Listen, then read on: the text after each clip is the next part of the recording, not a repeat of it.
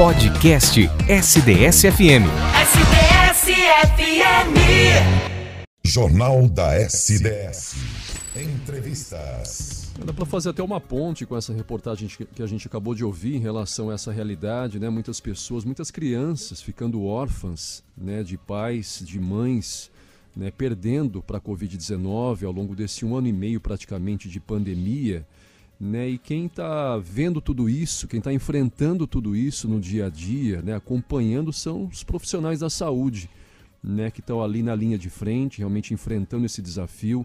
Não só essa, esse cansaço físico que a gente já até abordou aqui, né? mas principalmente esse cansaço psicológico, que de forma incansável, muitos dobrando turnos, muitos passando semanas e semanas sem um dia de descanso, né?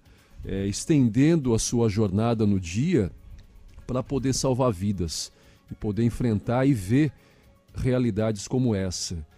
E aí, gente, a gente quer entrar no nosso assunto dessa entrevista. Né? A Universidade Federal de São Carlos, a UFSCar, está buscando esses profissionais da saúde, do Sistema Único de Saúde, o SUS, para participar de uma pesquisa que avalia as condições de trabalho no cotidiano exaustivo, como nós trouxemos aqui, já falamos, da área, principalmente após a chegada da pandemia da Covid-19. Para falar mais sobre esse assunto, a gente está em contato por telefone, tem a honra de receber, agradeço desde já ter aceito o nosso convite, é a responsável por essa pesquisa, a professora Vivian Miniel, ela é do Departamento de Enfermagem da UFSCar e responsável, como eu disse, por essa pesquisa chamada e um nome realmente que veio a calhar, né? Ideal para esse momento, para esses profissionais, heróis.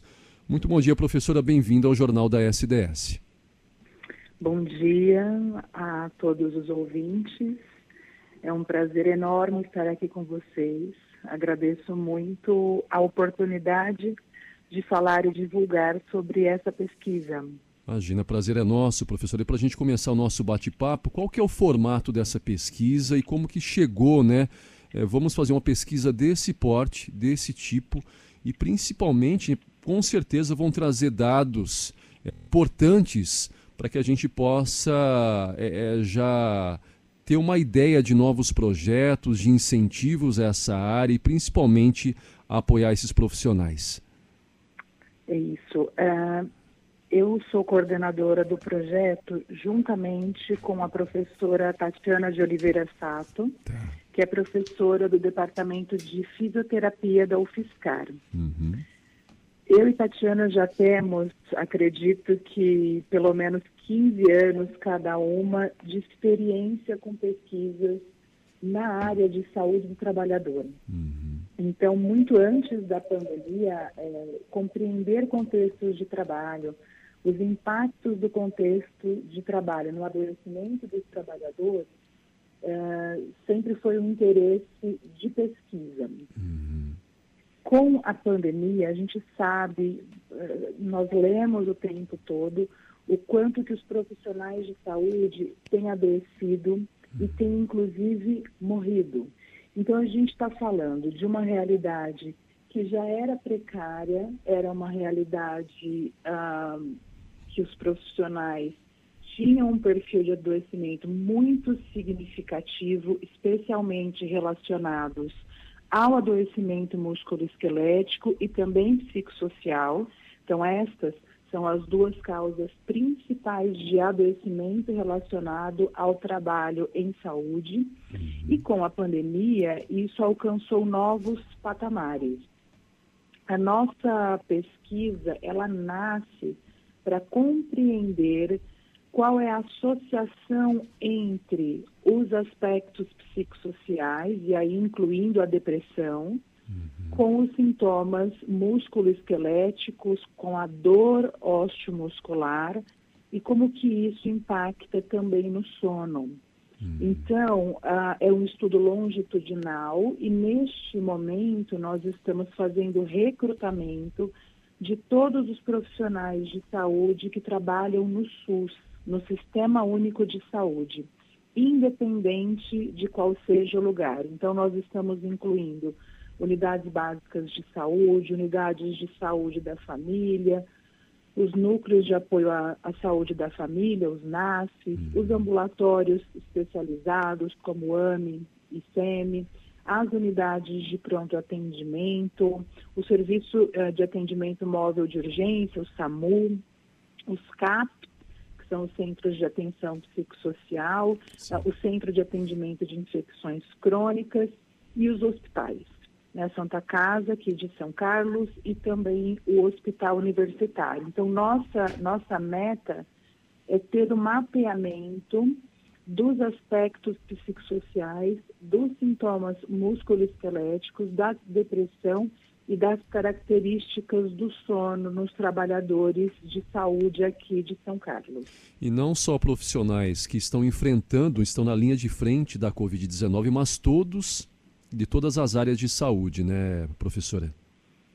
Exatamente. Não é, não é uma pesquisa exclusiva para quem atende diretamente pacientes confirmados ou suspeitas de Covid. Uhum. É para todos os trabalhadores, mesmo porque é, a pandemia alterou a dinâmica e a organização uhum. da rede de atenção à saúde.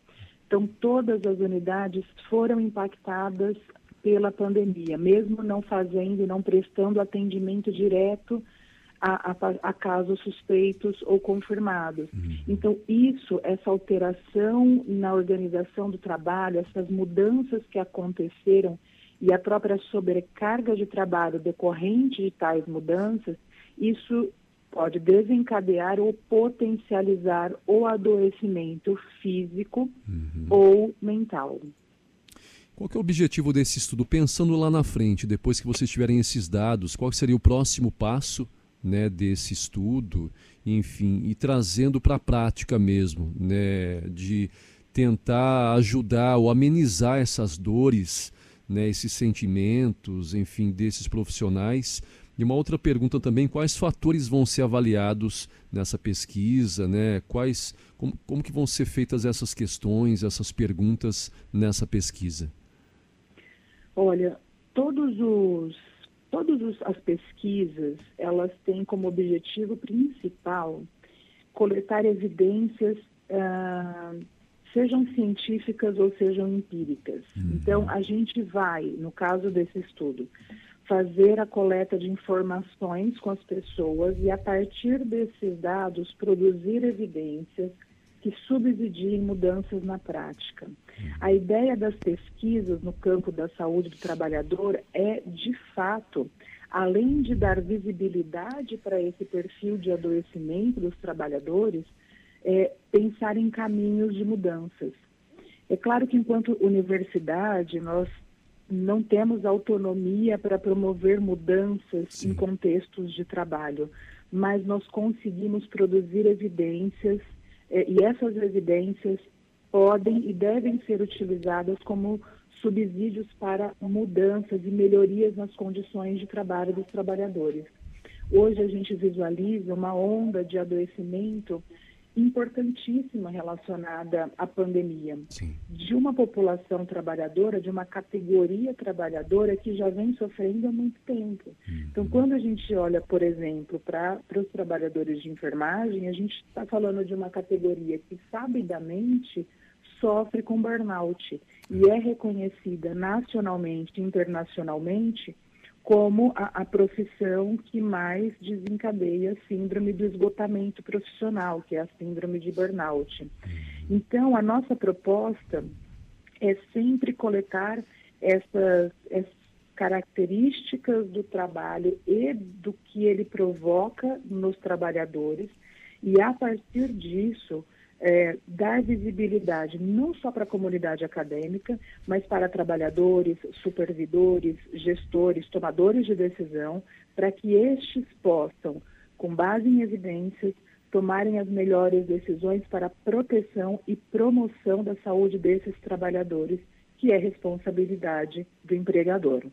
Não temos. Por estar não, e é só te, eh, te, interromper, não temos claramente quais são as sequelas ou sinais né, que esses profissionais estão tendo hoje frente a essa pandemia ou nesse momento que a gente está vivenciando. Mas nós trouxemos no ano passado, se eu não me engano, ou esse ano também reforçamos sobre isso, muitos desses profissionais abandonando seus postos de trabalho. E aí a gente fala, peraí, alguma coisa está acontecendo, porque muitos deles não estão suportando essa pressão. Né? Então nós tivemos aqui, várias vezes falamos sobre esse assunto aqui, não só na Santa Casa, mas em outros hospitais da região, com vagas, processos seletivos sendo feitos, realizados para poder suprir essas vagas que estavam sendo estavam surgindo por conta desse abandona, ah, esse abandono por parte desses profissionais. E aí vem muito realmente a, de encontro a isso, né, professora? É, muitos não suportam essa pressão e acabam deixando os seus cargos, os seus postos, o seu trabalho, né? É exatamente isso. E a gente, é, o acrônimo do nosso projeto, ele é justamente para provocar reflexão. Quando a gente coloca o acrônimo como heróis em inglês, uhum. ele é justamente para a gente ter a oportunidade de discutir com as pessoas de que os trabalhadores de saúde não são heróis. Existe uma uma propaganda que começou a ficar muito forte desde o ano passado de que os profissionais de saúde são heróis. Uhum. Eles não são heróis porque eles adoecem, porque eles morrem, porque eles deixam o trabalho, né? Eles acabam abandonando o trabalho porque eles não dão conta. Então não adianta a sociedade como um todo não aderir às normas eh, que são recomendadas como uso de máscara, isolamento físico e todas as outras medidas de proteção de disseminação do vírus, porque quando a, a, sociedade, quando a população faz isso, isso imediatamente gera a superlotação dos serviços de saúde. E esses trabalhadores, eles não vão dar conta, eles já não estão dando conta. Então, por mais que eles insistam e trabalhem e dobrem os plantões e estejam com muitas pesquisas já têm mostrado, mostrado um nível de adoecimento mental muito elevado, uhum. estão precisando fazer terapias e, e uso de medicamentos para dar conta dessa realidade, eles, em algum momento, eles não vão dar. É isso que é a síndrome de burnout. Em algum momento, eles vão esgotar. Uhum. Essa energia vai acabar. Porque eles não são super-heróis. Eles são seres humanos, seres humanos que né? vão adoecer. E tem famílias né, por trás, né, muitas vezes estão deixando de ver as suas famílias, estão se isolando da sociedade né, para não, de repente, estão numa linha de frente, não contaminarem outras pessoas se estiverem contaminados. Né, então eles se isolam né, da, da sua rotina né, extra hospitais, extra espaços da saúde. Né? Exatamente isso. E o que gera também a sensação de medo, é. porque eles têm muita preocupação de contaminar as famílias. Com certeza. Essa questão do isolamento que eles ficam. Então, são outros elementos que vão agravando essa situação de sofrimento que a gente tem chamado na pesquisa de aspectos psicossociais. Uhum. Uh, você havia perguntado sobre como que a pesquisa será realizada. Isso, exatamente. Como nós estamos né, com essas medidas de proteção, nós faremos a pesquisa 100% de forma remota. Certo. Então, a, a, participação dos profissionais consta no preenchimento, no preenchimento de um questionário online. Uhum. Esse questionário ele está disponível no site do grupo de pesquisa. Certo. Eu vou deixar o site para vocês, hum. depois, é, se puderem colocar na página Sim. do Facebook também. Com certeza. É, e aí, neste site, na página inicial, já tem o nome do projeto e o link do formulário. Por ser um estudo longitudinal, hum. nós queremos avaliar os profissionais ao longo de um ano. Certo. Então, seria uma avaliação inicial, que nós chamamos de baseline, que é o primeiro momento da coleta de dados, de dados, desculpa, e depois nós faríamos ou faremos né, pesquisas a cada três meses, né, fazendo a aplicação deste questionário para monitorar de fato é, o, o comportamento deste grupo profissional, considerando o contexto. Para os trabalhadores é, que trabalham no período noturno, nós também vamos avaliar o sono.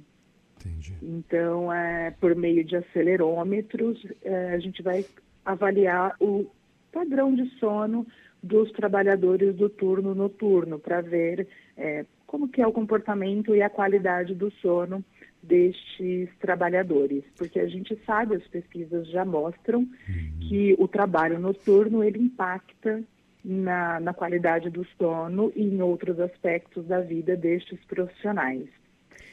Uh, e como eu havia dito, assim, a pesquisa para participar da pesquisa é bem simples.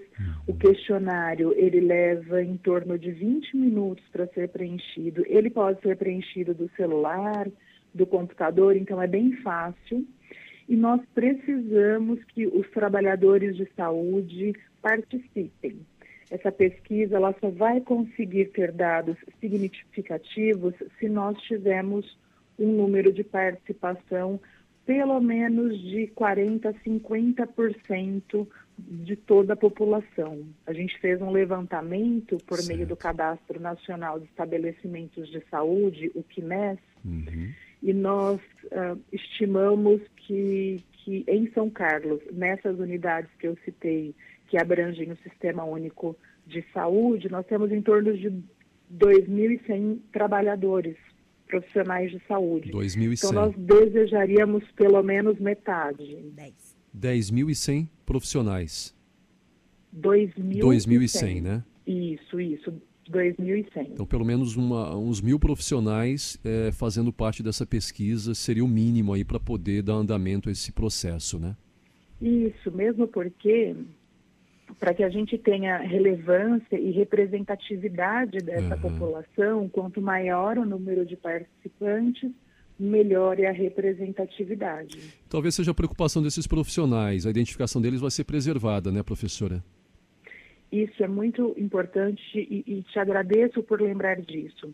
A pesquisa ela foi aprovada pelos campos, então ela foi aprovada pela Santa Casa, pelo Hospital Universitário uhum. e pela Secretaria Municipal de Saúde e também pelo Comitê de Ética em Pesquisas com Seres Humanos da UFSCar. Certo. Então isso significa que nós temos um compromisso com o Conselho Nacional eh, de Ética em Pesquisa em anonimato e confidencialidade dos dados.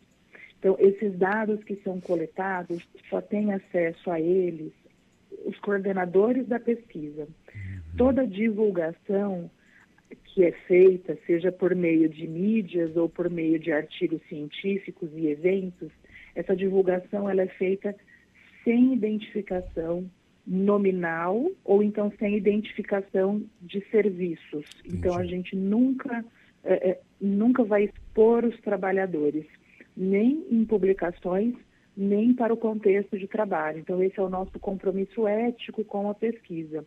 Então, todos os que responderem é, terão seus dados analisados no coletivo. A gente não analisa dado individualmente, não apresenta dado individualmente. A gente a, a, sempre sintetiza e faz os relatórios com base no coletivo. Então fica aqui o convite, fica aqui realmente a nossa, a nossa, nosso apoio, a gente contando com esses profissionais. Então é importante vai ser essa pesquisa para eles, né, principalmente. Mas a gente pede a contribuição também deles neste momento, né? E com certeza a gente vai ter números aí pertinentes para que se depois sejam feitos projetos, enfim, sejam feitos feito um planejamento também, né, para que amenize ou é, é, traga uma comodidade, né, uma realidade muito mais satisfatória a esses profissionais. Qual que é o link, professor? E a gente depois coloca também no nosso portal. E tem um e-mail né, que a gente até pegou no release encaminhado pela UFSCar, onde as pessoas quiserem buscar mais informações dessa pesquisa, né, é possível também né, através de um e-mail, né?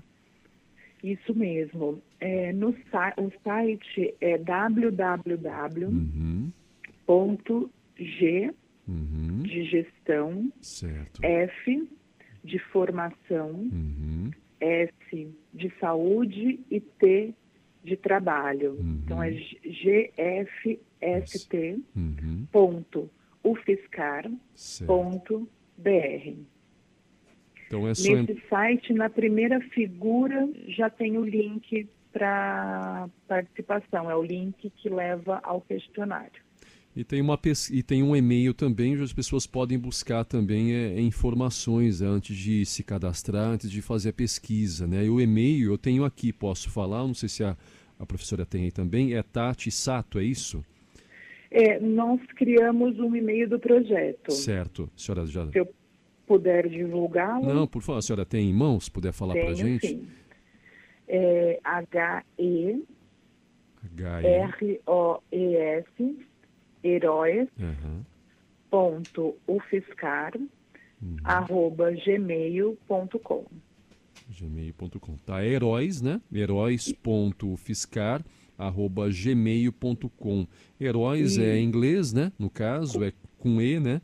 Es heróis.fiscar arroba gmail.com ou também já ter acesso a essa pesquisa que é gfst.fiscar.com br Daqui a pouquinho você encontra também esses links, esse e-mail em nosso portal e a gente espera realmente a contribuição desses profissionais, como trouxe a professora, pelo menos no mínimo uns mil profissionais, né? De forma também vai ser preservada a identificação, mas vai ser uma contribuição muito importante neste momento de pesquisa e com certeza trazendo resultados positivos aí, é, pensando já no pós-pandemia e no andar aí desse ano também e a partir do ano que vem. É isso, professora? É isso mesmo. Eu, mais uma vez, agradeço a oportunidade Imagina. de divulgar a pesquisa. Estou sempre à disposição quando uh, precisarem, qualquer dúvida que as pessoas tiverem nesse site. Tem também o nosso e-mail, então fiquem à vontade para Legal. entrar em contato conosco e agradeço novamente a oportunidade. Imagine, conte com a gente, com certeza traremos esse assunto aqui mais uma vez, né, até dando, de repente, depois dessa pesquisa, os resultados, né, um balanço dessa pesquisa e, enfim, trazendo sempre assuntos importantes, principalmente quando é ligado à parte da saúde. Professora, obrigado mais uma vez pela ter aceito o nosso convite, né? Uma ótima pesquisa para vocês, ótima semana e até uma próxima. Muito obrigada, um excelente dia a todos e eu com certeza retornarei para compartilhar com vocês os resultados dessa pesquisa. Canais sempre abertos. Muito obrigado. Obrigado. Acesse a nossa página facebook.com barra sdsfm 93.3 ou youtube.com barra rádio sds 93.3 fm e confira o Jornal da SDS em áudio e imagens.